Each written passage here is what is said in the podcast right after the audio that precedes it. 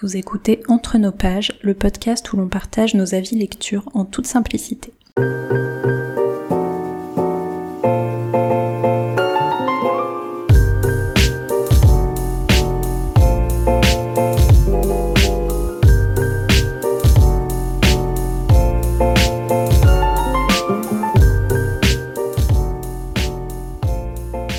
Bonjour Colline. Bonjour Charlène.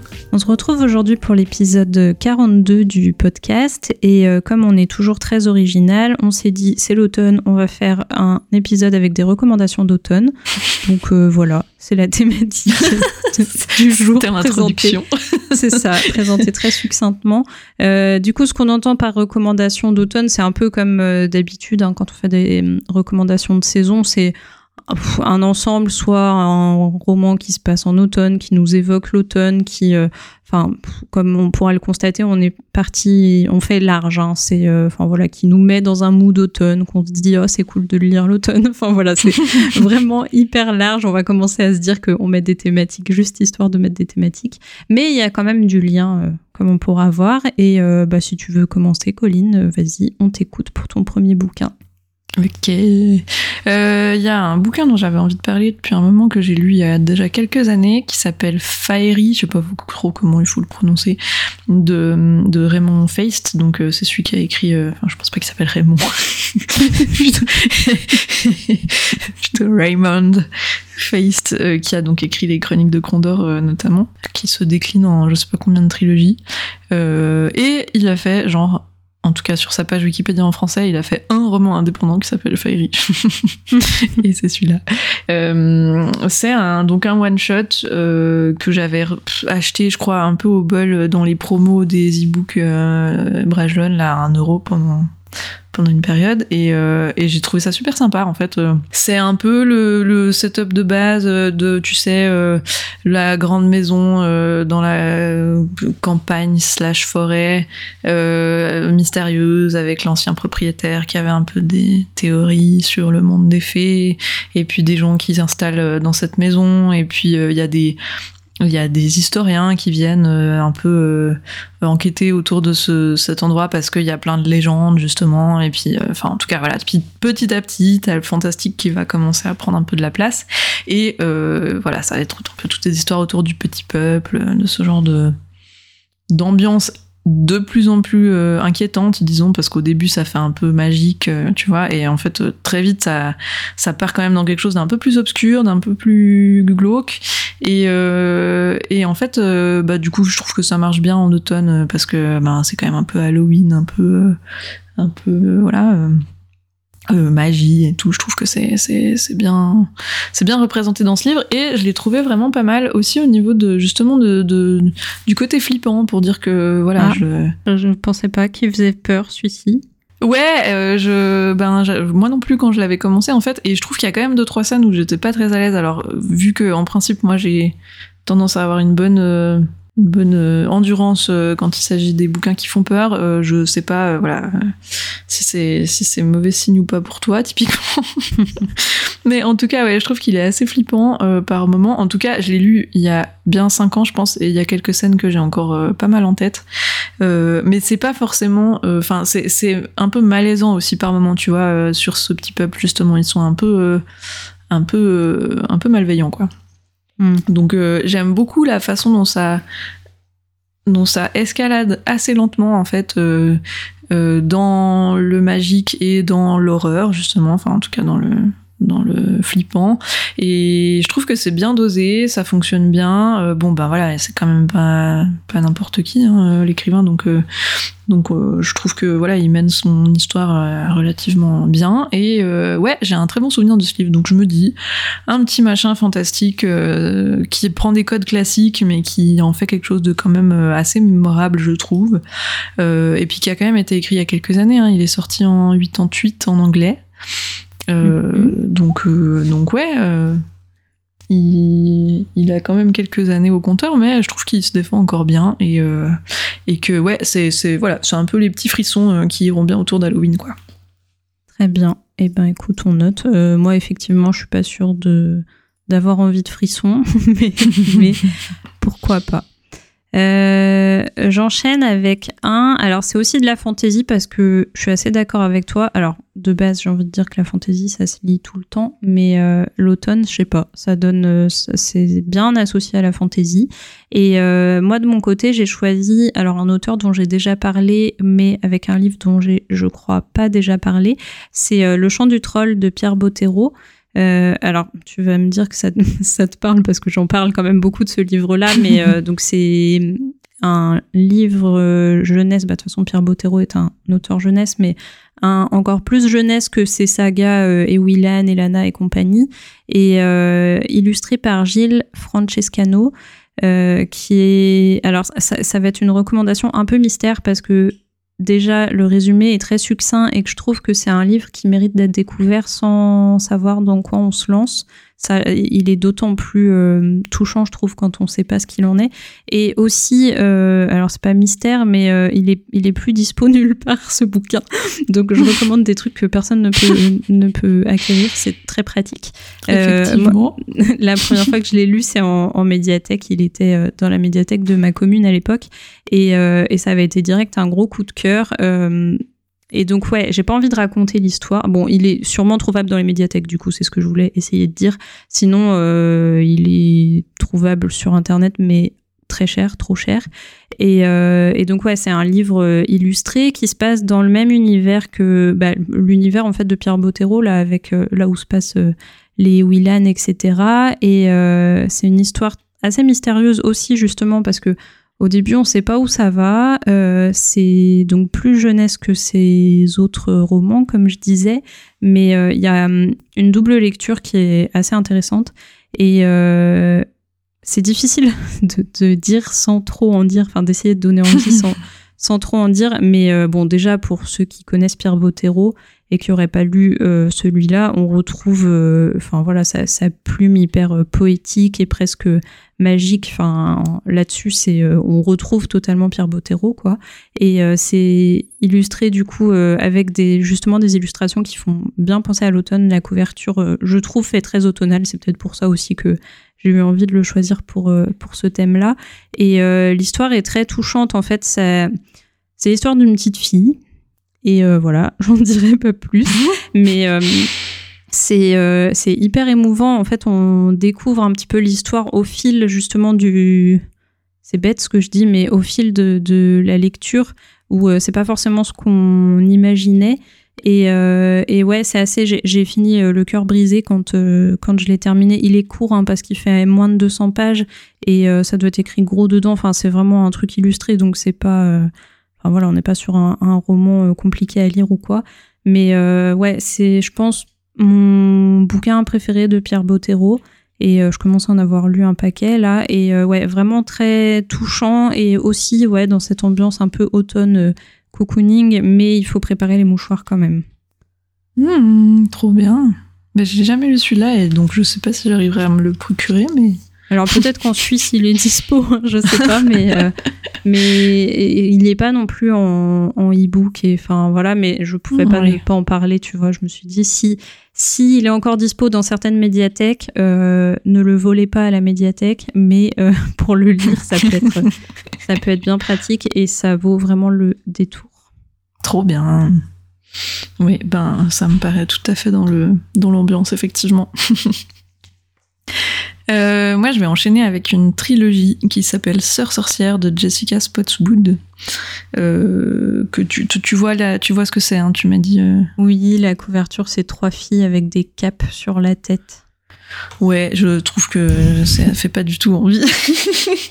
enfin, j'aime de toute façon rarement les couvertures où c'est des photos de gens déjà de base. Mais bon, puis là en plus ça fait très très très très euh, jeunesse, euh, histoire cliché. euh, Enfin, je, je je me serais jamais tournée de moi-même vers ces bouquins parce que ça, voilà, à première vue ça rassemble tout ce que j'ai trop lu en young adulte. Mm. Mais on me l'a recommandé et puis on m'a plus ou moins beaucoup encouragé à le lire et donc j'ai fini par y aller et en fait eh ben c'était une très bonne surprise et donc j'en parle aujourd'hui parce que je me dis que voilà il y a peut-être d'autres gens qui, comme moi, l'ont boudé un peu par principe et qui pourraient en fait apprécier aussi.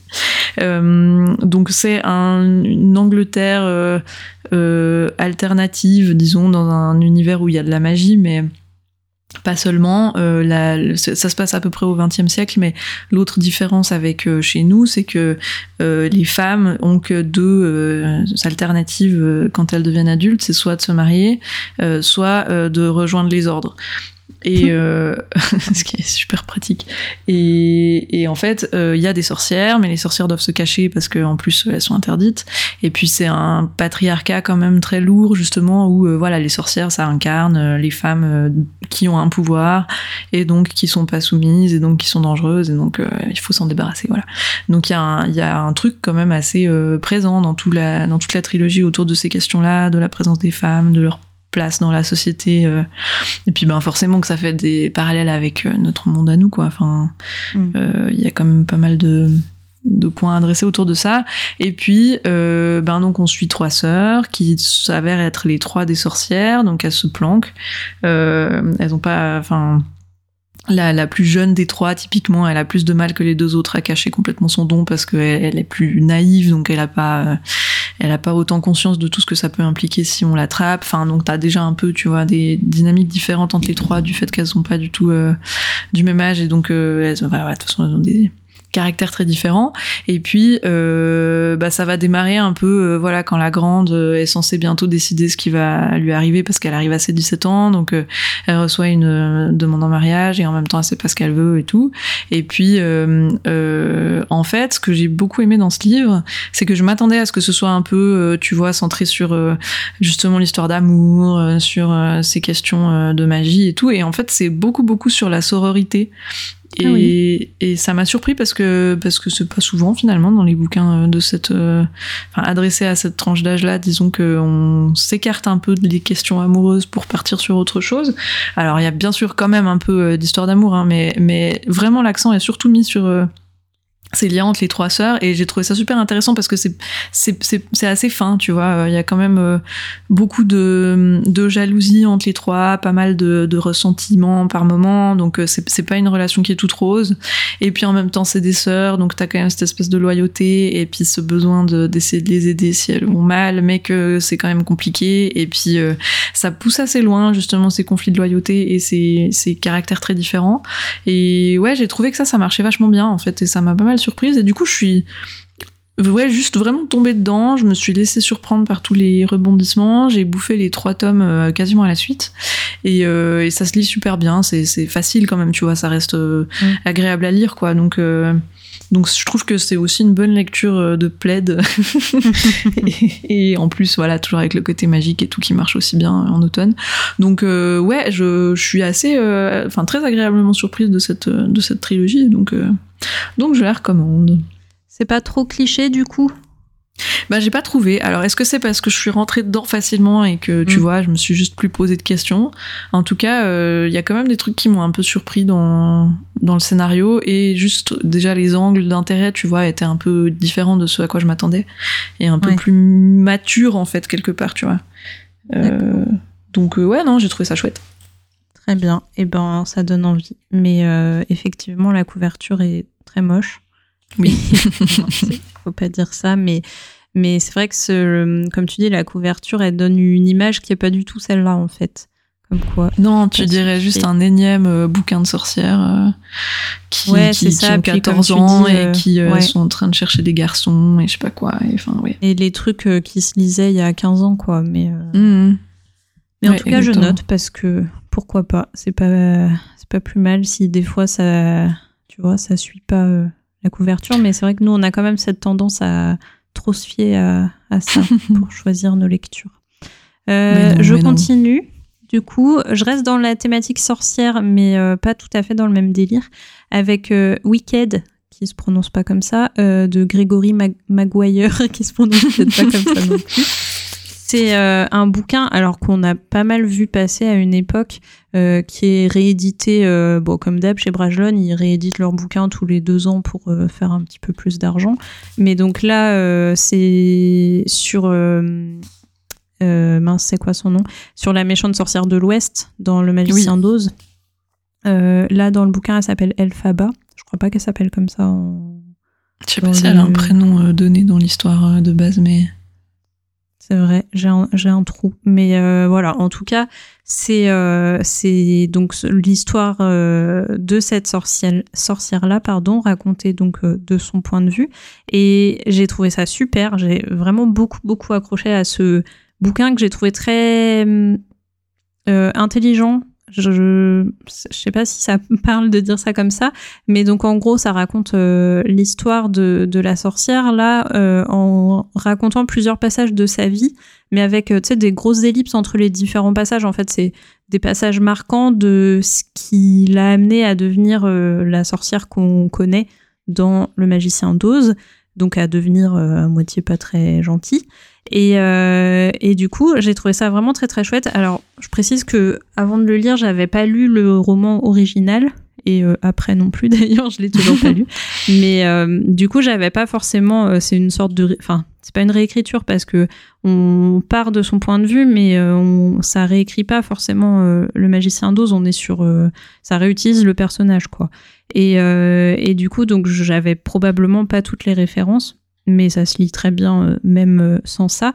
Et, euh, et ouais, j'ai trouvé les personnages très bien écrits. Il y a un ton très cynique dans le bouquin, donc comme d'hab, ça, ça marche à fond avec moi et, et j'ai vraiment beaucoup accroché à la plume par rapport à ça. Et ce que j'ai bien aimé, qui toi va peut-être moins te plaire, c'est l'aspect politique en fait qui est très abordé dans le roman. Finalement, c'est c'est un peu ça presque la, alors pas la thématique centrale parce que la thématique centrale c'est quand même ce personnage de d'Elphaba et puis de ce qu'elle va devenir et sa façon de d'essayer de vivre dans ce monde qui est pas très sympathique avec euh, les femmes. Mais euh, mais du coup oui il y a une grosse partie euh, politique en fait de Oz. Et j'ai trouvé ça très chouette. Euh, c'est rare que je lise des bouquins qui abordent ça de cette manière-là, je trouve. Et euh, ouais, je sais pas, j'ai bien accroché, j'ai trouvé que c'était très bien construit. Et bah, les personnages sont très intéressants, bien écrits. Le personnage d'Elphaba est hyper intéressant. de manière générale, j'aime bien voir justement des bouquins écrits du point de vue du méchant parce que ça permet de l'aborder différemment aussi, tu vois. Et puis il y a ce côté mhm. euh, plus attachant et voilà, donc ça marche bien avec moi ça. Et, euh, et ouais, du coup celui-là, je l'ai trouvé vraiment très très cool. Et d'ailleurs, j'ai très envie de le relire. Je pense que là cet automne, euh, je vais le relire parce qu'il est quand même assez dense, faut le préciser. Et euh, je pense que c'est le, genre de bouquin qui mérite presque deux lectures, tu vois, pour vraiment tout bien appréhender. Enfin voilà, être être bien dedans, avoir alors tous les détails, je pense que ça c'est compliqué quoi qu'il arrive, mais, euh, mais voilà, être au moins bien. Euh, enfin ouais, avoir toute cette partie assez dense de la politique, de l'univers et tout. Et, euh, et ouais, du coup, il y a un peu de tout comme avis, j'ai l'impression, sur ce roman. Il y en a qui ont. Il est pas bourré d'action, tu sais, c'est pas un truc où les choses vont vite et où c'est plus l'inverse en fait. En fait, c'est plus lent, c'est donc ouais, bien dans ce côté politique, ce qui est pas forcément, ça intéressera pas tout le monde, c'est sûr. Mais, euh, la construction des personnages est euh, hyper intéressante, je trouve. Et euh, rien que pour ça, ça vaut le coup de le lire, à mon avis. Cool. Ouais, en fait, je l'ai vu beaucoup passer. Je crois qu'il y a même eu une période aussi où il était justement pas disponible, non oui, oui, c'est aussi un roman qui a coûté très très cher. Je, fais c'est mathématique à moi de cet épisode. C'est ça, l'automne pour toi, c'est des bouquins introuvables. C'est ça. Non, il était plus édité et puis euh, du coup ils l'ont réédité justement euh, dans la collection à 10 euros là, tu sais qu'ils font tous les ans un peu. Euh, donc il était ressorti à cette occasion-là. Il a été vite en rupture aussi, je crois, mais j'ai vu que depuis il était à nouveau ressorti. Enfin voilà, il est euh, normalement là, si je dis pas de bêtises, il doit être disponible dans une version ou une autre de, de Brajlon. Donc voilà. Ouais, ben du coup je l'avais enfin je l'avais beaucoup vu passer à ce moment-là et puis j'ai pas acheté et je savais pas trop je savais pas en fait qu'il était à ce point dense et à ce point enfin tu vois je me serais plus attendu pour le coup là aussi à quelque chose de plus jeunesse et plus euh, léger tu vois. Ouais ah oui euh, alors ça m'intrigue bien. tout. Mais c'est vrai que je peux tromper un peu les gens euh, s'ils sont déçus c'est vrai parce que effectivement je alors je m'attendais à rien de précis, je savais pas dans quoi j'allais, tu vois, mais euh, mais c'est vrai que pour le coup, je pense que c'est ça qui m'a moi agréablement surprise, c'est que je m'attendais pas du tout à un truc aussi bien construit, aussi euh, ouais, aussi réfléchi et puis adulte en fait parce que c'est vraiment ça aussi et euh, et donc c'est je pense pour ça qui m'a beaucoup plu et puis qui m'a pas mal marqué. parce que c'était pas ça que pas ça que j'imaginais, Mhm. mais je comprends aussi qu'à l'inverse, ça puisse être ça qui euh, qui déçoive les gens. Et euh, c'est une saga d'ailleurs, l'auteur en a écrit d'autres, Mhm. mais euh, qui n'ont pas été traduits en, en français. Il y en a quatre là a priori. Mais avec d'autres personnages aussi. euh. Ouais, il me semble qu'il reprend les différents personnages du magicien d'Oz, mais euh, j'affirmerai ok. pas parce que je suis pas tout à fait sûre. Et puis pour le coup, je pense pas que je les lirais. Je trouve que la plume est un peu trop exigeante pour euh, moi le lire en anglais en tout cas. Mhm. Ok, intéressant. Bah, j'irai, j'irai checker ça. Euh, donc je finis avec euh, mon troisième, euh, ma troisième recommandation. Là, je pars vraiment un peu dans autre chose parce qu'en automne, j'aime bien aussi ben, plus les polars ou les thrillers psychologiques, disons. Parce que voilà, je trouve que pareil, c'est une période qui s'y prête bien quand on est bien au chaud chez soi, avec des bougies allumées, dans le plaid toujours. Et euh, c'est un bouquin que j'avais déjà mentionné euh, dans le podcast, mais je crois que c'était dans un bonus quand je devais être en train de le lire ou je sais pas. En tout cas, je, je crois pas l'avoir présenté euh, en détail. Ça s'appelle Ils sont chez nous de Lisa Jewell, qui est une autrice de polar. Enfin, elle, elle, a- fait pas mal en fait de justement plutôt ces thrillers psychologiques un peu domestiques comme ça, tu sais, où c'est pas forcément avec des enquêteurs professionnels, mais plutôt des familles ou des des gens qui vont essayer de déterrer leur passé, des trucs comme ça. Et puis euh, euh, là, c'est un peu ce qui se passe. Donc c'est une une euh, une nana qui vient de fêter ses 25 ans, qui s'appelle Libby, et puis elle, elle hérite de la maison de ses parents biologiques. Et puis à ses 25 ans donc, et jusque là voilà, elle savait qu'elle avait été adoptée, qu'elle avait été retrouvée par des par des policiers quand elle était bébé euh, dans un berceau euh, dans cette maison, et puis euh, qu'en fait euh, les trois autres habitants de la maison étaient morts, et donc personne savait trop qu'est-ce qui leur était arrivé, pourquoi le bébé était là, enfin voilà, c'est donc c'était plutôt un démarrage de vie un peu compliqué, disons. Et, euh, et là, quand elle récupère cette maison, ben, elle essaye de finalement creuser cette histoire pour avoir le fin mot de, de ses origines, disons. Et donc, euh, assez vite, on a un peu le contexte que on sait que ses parents euh, se sont a priori suicidés. En tout cas, euh, voilà, la scène laisse penser que c'était eux qui, ont choisi de mettre fin à leur jour, mais on sait pas pourquoi. Euh, on sait pas qui est la troisième personne avec eux. Et puis, on comprend petit à petit qu'il y avait des gens qui s'étaient installés chez eux, mais on sait pas qui c'est, on sait pas pourquoi, et on sait pas comment tout ça euh, a dégénéré à ce point, disons. Et puis en fait, euh, ben ça, aussi un petit peu, euh, comme souvent dans ces histoires, entre des moments dans le présent où c'est elle qui enquête et puis qui est juste aussi en train d'essayer de reconstruire sa vie, disons. Enfin, tu vois, de composer avec euh, avec un passé un peu un peu étrange et puis des épisodes dans le passé où tu vas petit à petit euh, suivre cette famille bourgeoise qui avait tout euh, enfin qui avait l'air de fonctionner très bien tu vois qui avait cette maison qui leur appartenait qui avait l'air heureux enfin tout tout se passait bien et puis qu'est-ce qui va dégénérer jusqu'à ce que on arrive à la conclusion qu'on connaît dès le départ et j'ai trouvé ça très intéressant c'est très étrange hein, comme comme histoire quand même enfin disons c'est pas c'est pas un meurtre traditionnel, c'est un truc plutôt euh, aussi un peu lent et tu vois dans une lente descente aux enfers et sur un genre de cadre que j'avais pas trop croisé jusque-là dans le genre de personnage et de situation que j'ai trouvé super intéressant. Et puis j'ai beaucoup aimé justement ce truc de plonger vraiment au cœur du truc pour voir comment ça évolue petit à petit. Et puis ce genre d'histoire où tu sais au départ t'as la situation initiale et tu dis mais comment est-ce qu'on peut en arriver à ce truc là avec le point de départ qu'on a tu vois. Mhm. comment euh, comment ça peut à ce point dégénérer. Et, et je trouve que c'est bien fait. Donc euh, je, je- je suis assez satisfaite justement de la progression et de la façon dont tout ça euh, se rend cohérent. Et donc euh, ça m'a beaucoup plu. Alors c'est un- un- je dirais sans prétention tu vois dans le sens où c'est pas un truc qui vient révolutionner le genre euh, à tout prix mais mais ça se lit bien. C'est un thème quand même assez original. Euh, c'est facile à enfin ça s'engloutit tu vois parce que c'est construit de manière à ce que t'aies toujours un peu un suspense où t'as envie de comprendre quoi. Et Ouais. et donc je trouve que c'est bien fait. J'en ai lu d'autres d'elle depuis j'aime toujours bien ce qu'elle fait. C'est un peu dans ses dans ses plumes où je sais que je vais y aller un peu spontanément quand j'ai envie d'un truc euh, un peu addictif, mais pas non plus trop prise de tête. Et euh, tu vois, des petits poches euh, qui se bouffent comme de rien et puis qui, qui me décevront pas dans la qualité de l'histoire, même si c'est pas systématiquement un coup de cœur absolu, tu vois. Mais, mais ouais, un, une bibliographie vers laquelle je me tourne assez volontiers. Donc je sais pas si j'en ai eu deux ou trois déjà, mais, mais en tout cas, ouais, je suis assez satisfaite de, de ce qu'elle fait. Je trouve ça chouette. Ouais. Bah, ce genre de bouquin, moi, sur le papier, tu vois, ça me tente toujours. J'ai toujours cette envie de me mettre au, thriller ou au polar. Mais je sais pas, quand je concrétise cette idée, ce qui déjà arrive rarement, eh ben, c'est pas aussi bien que ce que j'attendais. Je pense, je, j'espère toujours des trucs euh, juste ouf et enfin voilà. Et bah, je sais pas mm. si c'est vraiment possible de trouver ça. Donc, euh, c'est vrai que j'ai toujours du mal à me tourner vers ce genre de bouquin, mais comme tu dis, c'est la période est quand même euh, plutôt faite pour, donc, euh, donc euh, pourquoi pas.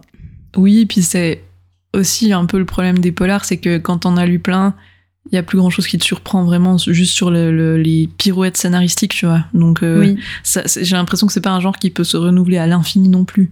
Mm. Donc, souvent, ceux qui vont te marquer, c'est un peu ceux qui ont qui t'ont proposé pour la première fois un nouveau twist et puis après tu commences à les voir venir quoi euh, ou à avoir en tout cas de plus en plus de recettes tu vois ou de trucs qui vont te mettre la puce à l'oreille qui font que ça va désamorcer un peu la fin mais c'est pour ça que je me tourne aussi de plus en plus vers des polars où j'aime beaucoup la progression euh, plus que enfin et la fin qui soit pas décevante non plus tu vois mais où je mets plus euh, tous mes espoirs sur la fin disons mmh. oui je vois très bien euh, moi, pour finir, on retourne plus sur du cocooning euh, dont on a déjà parlé aussi.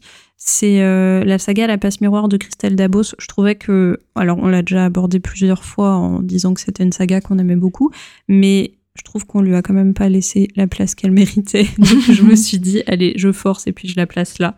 Et, euh, c'est aussi euh, justement le genre de saga dans laquelle j'aime bien me plonger en automne. J'ai pas précisé au début du podcast parce que on s'en fiche un peu, mais je le dis quand même. Euh, je déteste l'automne. C'est une saison que je sais pas, j'arrive pas. Je, trouve qu'il fait moche, il fait gris et voilà. Donc je sais très bien que c'est une saison très instagrammable avec les feuilles qui tombent, etc. Mais en vrai, enfin voilà, je peux la regarder en photo sur Instagram, mais, la, vivre dans la vraie vie, j'arrive pas. Il fait trop froid, il pleut. Enfin non, c'est c'est, je déteste ça. Et donc, du coup, par contre, effectivement, le fait de se mettre sous un plaid parce que il fait trop froid, avec des bons gros pavés là euh, dans lesquels on se plonge, des univers, euh, bah, comme on disait, la fantaisie. Bah, d'ailleurs, la passe miroir, c'est aussi de la fantaisie. Mais euh, ouais, je trouve que c'est un bon, une, bonne période pour lire de la fantaisie. Et donc là, la passe miroir plus particulièrement. donc, je sais pas si c'est la peine de, redire de quoi ça parle mais en très très gros, tellement c'est euh, vaste. Donc c'est une saga de quatre bouquins. Euh, c'est l'histoire d'Ophélie qui vit sur une euh, arche. en fait, je suis en train de me dire ça va être impossible à comprendre tellement il n'y a aucun mot euh, classique dans l'histoire. Mais donc bref, qui euh, comment je peux dire ça, qui vit sur, euh, sur une arche quelque part là dans son monde. Et puis euh, un jour elle est un peu embarquée pour, pour se marier sur une autre arche. Et en fait ça part un peu de là où elle elle est toute perdue, elle comprend pas ce qu'on lui veut, elle a un pouvoir, elle a plusieurs pouvoirs. Mais est-ce que je sais pas à quel moment c'est du spoil ou pas? Bon en tout cas elle, a le pouvoir ah je réfléchis en même temps euh, bon, ça s'appelle la passe miroir, alors on a un peu dans le titre quand même euh, un de ses pouvoirs, disons. Mais, euh, mais bref, en tout cas, elle a des pouvoirs. Il y a différentes familles dans les trucs qui ont différents pouvoirs. Et, et en fait, c'est hyper riche l'univers. C'est ça que j'aime le plus dans cette saga-là. C'est tout ce que Christelle Dabos a construit vraiment autour de. Ouais, c'est tout l'univers qu'elle a construit, qu'on découvre petit à petit. Alors, le premier tome est assez compliqué à lire, je trouve, parce qu'il met un temps fou à démarrer, le temps qu'on comprenne un petit peu tout, euh, justement, tout, tout ce qu'il y a dans cet univers-là. De toute façon, c'est un peu classique généralement avec les, les sagas comme ça où on parle de trucs qu'on connaît pas du tout à la base. Forcément, ça met du temps avant d'être euh, avant qu'on comprenne bien. Mais du coup, je trouve qu'elle a créé un univers de fou où euh, il se passe énormément de choses. Il y a plein d'enjeux qu'on découvre petit à petit. Il y a énormément de personnages et euh, pareil, les personnages sont très très bien construits, je trouve. Euh, mhm. et, et alors certains on les voit pas suffisamment, mais bon ça c'est le problème des sagas qu'on aime bien. Moi j'aimerais bien qu'il y ait je ne sais pas combien de spin-off sur les différents personnages, mais euh, visiblement il en est pas question.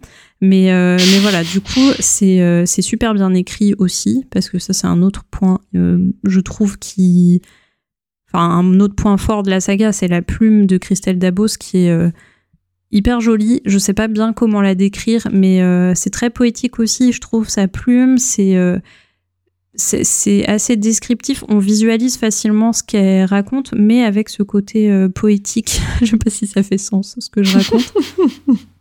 Oui, c'est oui, un je peu trouve. laborieux. Mais, euh, mais voilà, du coup, le premier tome, ça s'appelle Les fiancés de l'hiver, donc c'est pas du tout euh, automnal, mais c'est vraiment ce, ce côté euh, pavé euh, et univers, univers riche et, et assez passionnant qui fait que, ouais, je trouve qu'en automne, ça se lit très bien et puis il se passe plein de choses dans chaque tome. Ça se renouvelle beaucoup aussi, parfois trop, je trouve, mais, mais voilà, en tout cas, d'un tome à l'autre, euh, on s'ennuie vraiment pas et puis on n'est pas sur un truc où, où ouais, au bout d'un moment, on se dit oui, bon, on a déjà, on, enfin, on a compris euh, où est-ce qu'on va, quoi, parce que, enfin, on a compris virgule où est-ce qu'on va, point d'interrogation.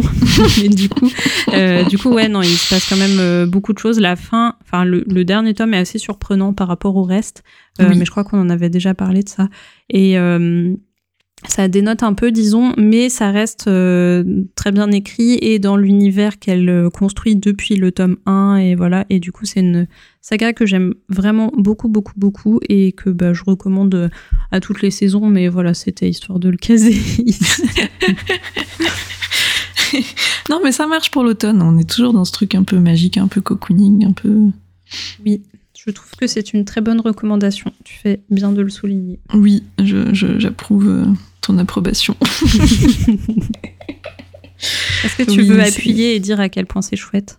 Oui, c'est très chouette. Moi, j'ai beaucoup aimé aussi. C'est, ça fait partie des bouquins qui m'ont réconcilié avec la, la littérature jeunesse. Je pense que c'est d'ailleurs dans ce cadre-là qu'on en parlait dans le podcast. C'est vrai. Euh, et ouais, je trouve vraiment que c'est de la littérature jeunesse intelligente, soignée, euh, euh, qui se prête à plein d'âges différents, qui a plein de couches de lecture, et puis qui, est, qui, qui, qui a beaucoup de qui ouvre beaucoup l'imagination quoi qui est, qui est très féerique justement très qui fait rêver quoi Tout à fait. et donc c'est chouette ça fait du bien Et je trouve que c'est original aussi. Alors bon, il y a des mécanismes euh, un peu qui reviennent et enfin voilà, mais ouais, ce qu'elle a créé dans son univers, c'est pas forcément des choses qu'on voit ailleurs et et je trouve que c'est enfin, tu vois, moi j'ai le film de La passe miroir dans ma tête quoi. Quand je lis le Mhm. bouquin, c'est vraiment l'adaptation, c'est bon, elle est faite et euh, enfin, c'est c'est hyper visuel en même temps et ouais, je trouve ça vraiment très cool.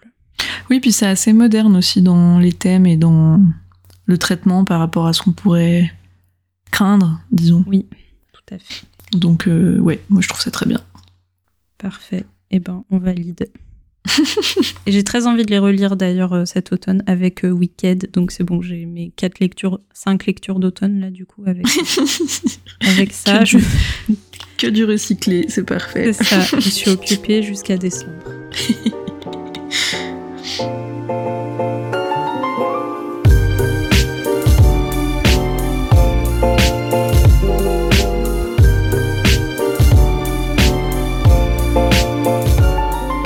La fin de cet épisode. Merci de nous avoir écoutés jusqu'ici. Donc, comme d'habitude, vous pouvez nous retrouver sur les réseaux sociaux, Instagram ou Twitter, at entre nos pages, ou par mail entre nos pages at gmail.com pour faire euh, vos suggestions, remarques, etc.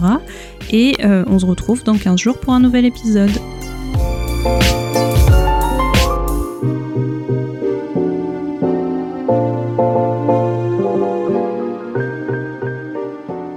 Qu'est-ce que tu lis en ce moment Euh, donc je suis sur deux bouquins en même temps. Euh, j'ai commencé Corps et âme de Frank Conroy pour un épisode euh, prochain du podcast. Euh, pour l'instant c'est très sympa, mais je suis vraiment au tout début, donc je sais pas vraiment dans quelle direction ça part. C'est du contemporain avec un petit garçon et voilà, c'est tout ce que je peux vous dire jusqu'à maintenant. et puis en parallèle de ça, j'ai commencé Mallory de Josh Malerman. Là, c'est celui qui a écrit Bird Box. Ah. euh, parce que j'ai justement lu Bird Box euh, juste il y a deux trois semaines là. j'avais vu déjà le film, l'adaptation sur Netflix que j'avais trouvé très sympa et quand j'avais appris que c'était un livre, je m'étais dit ah ben tiens ça vaudrait la peine de voir si c'est pas encore mieux en livre comme toujours. Et donc j'ai enfin lu pour me mettre un peu dans un mood automnal là euh, et ça faisait vraiment flipper et voilà j'étais pas tranquille ça t'apprendra oui, tout à fait. Euh, donc vraiment, ouais, je pense que c'est un des bouquins qui m'a le plus fait flipper de ma vie. Euh, il est vraiment cool. Et donc euh, après, j'ai vu qu'il y avait une suite qui s'appelle donc Mallory. Et voilà, donc je l'ai acheté et je l'ai commencé et ça fait flipper aussi. Et donc j'y vais doucement parce que je suis pas toujours dans le mood pour me faire flipper le soir quand je suis toute seule. Donc voilà, je, je l'avance pas vite celui-là parce que ça me faisait un peu beaucoup d'un coup, mais il est vraiment très intéressant aussi. Ça soulève d'autres questions que le premier qui reste à peu près dans le périmètre du film, disons le 2, il, ouvre vraiment un peu d'autres questions. Euh, mais donc euh, pour ceux qui n'ont ni lu ni vu, euh, c'est ça une espèce de futur apocalyptique où il y a semblerait-il des créatures qui sont arrivées sur sur Terre un peu par surprise et que ceux qui les voient euh, deviennent fous et euh, essayent de se tuer en gros euh, et ils y parviennent 100% du temps. Mais des fois ils deviennent violents et ils tuent d'autres gens au passage. Donc on sait pas trop bien qu'est-ce qui cause cette folie et comment ça se enfin qu'est-ce qui se passe exactement. Mais en tout cas les survivants ont décidé de se cacher les yeux le maximum et de, de, de voilà de se terrer un peu chacun chez soi ou dans des endroits où ils peuvent condamner tous les accès pour pas risquer de tomber sur euh, des créatures euh, en contact visuel. Et euh, ben dans le 1 on suit Mallory justement qui est avec deux enfants et qui doit essayer de quitter la maison où elle était depuis des années. Et on sait au début ni pourquoi ni qui elle est exactement qui sont ses enfants et tout. Mais c'est déjà quelques années après l'arrivée de ces monstres. Et puis petit à petit on revient en même temps dans le passé pour comprendre tout ce qu'il y a eu jusque là et puis ben dans le 2 c'est un peu plus tard justement avec les mêmes personnages donc euh, c'est très chouette, vraiment euh, très très bon bouquin d'Halloween quoi. Je, je, je, suis très emballée. Très bien, et eh ben c'est parfait. J'ai vu le film avec toi d'ailleurs. Oui. Et euh, ça m'a pas trop traumatisé, mais bon comme d'hab le livre risque de me traumatiser plus, donc ça sera sans moi, mais. Bah, le film est, plus, est plus suspense que vraiment épouvante quoi. Oui, oui, oui. Mais euh, ouais, je sais pas pourquoi là, sur le coup, euh, le livre me flippe plus, mais. mais il est bien. Et toi, qu'est-ce que tu lis? Euh, Moi, je suis depuis un peu trop longtemps sur Malfaiteur du Paris des Merveilles de plusieurs auteurs. c'est des recueils de nouvelles qui sortent un peu tous les ans là sur l'univers du Paris des Merveilles. Donc avec Pierre Pével qui écrit une, au début deux, puis une dans le, les deux derniers, là, je crois, nouvelles, et, euh, et des auteurs et autrices euh, autres qui écrivent d'autres nouvelles. je vais encore taper sur Brajlon, mais ça sera le, le, le fil rouge de, des épisodes là. Mais je te je trouve que ça fait un peu euh, on tire sur la corde. Alors moi je suis un, bon pigeon parce que j'adore l'univers du Paris des merveilles mais euh, je les lis limite juste pour la nouvelle de Pierre Pével en fait parce que mmh. j'ai un peu de mal à donc on voit bien que c'est euh, vraiment fait pour on est dans l'univers et enfin voilà. Mais bah, dans l'univers du Paris des merveilles ce qui me plaît aussi beaucoup c'est le, le ton de Pierre Pével la manière dont il raconte l'histoire et tout et, euh, et c'est normal que les. Là, c'est que des autrices, il me semble, sur ce, celui que je suis en train de lire là. Mais du coup, c'est normal que chacun euh, mette. Euh, enfin, ait sa propre patte, disons. Mais euh, du coup, bah, c'est pas forcément ça que. Mm-hmm. que je recherche donc bon je sais dans quoi je me lance parce que j'avais déjà lu le premier qui s'appelait je sais plus Conte et merveille je crois ah non Conte et quelque chose du Paris des merveilles euh, contes et légendes peut-être bref j'ai pas du tout révisé. Euh, mais donc euh, en l'occurrence sur l'autre justement il y avait deux nouvelles de Pierre Pével qui étaient les nouvelles que j'avais bah, vraiment appréciées dedans. Là euh, bon non seulement c'est enfin là la nouvelle de Pierre Pével elle est elle parle des personnages de la BD Les Artilleuses, dont j'avais peut-être déjà parlé, je sais plus, qui est aussi dérivée de l'univers du Paris des Merveilles. Et donc, il y a une BD qui a, qui a été écrite par Pierre Pével et illustrée par, je sais plus, Willem, un truc comme ça, je crois. Et que j'ai acheté aussi parce que à nouveau je suis un pigeon. Mais euh, mais voilà là c'est au début ils disent euh, cette nouvelle euh, parle de personnages de la BD les arts enfin tu vois j'ai l'impression que c'est tout pour le pognon quoi. Donc je sais pas si c'est moi et l'image que j'ai de Brajlon ou pas mais en tout cas je suis pas méga passionnée par les nouvelles, je me les traîne. Aussi, je pense parce que ce format recueil de nouvelles, bah comme toi, en fait, Enfin, avant, ça me gênait moins, mais là, je sais pas. Je suis pas. Je les trouve méga longues, les nouvelles. Elles font genre 50 mhm. pages.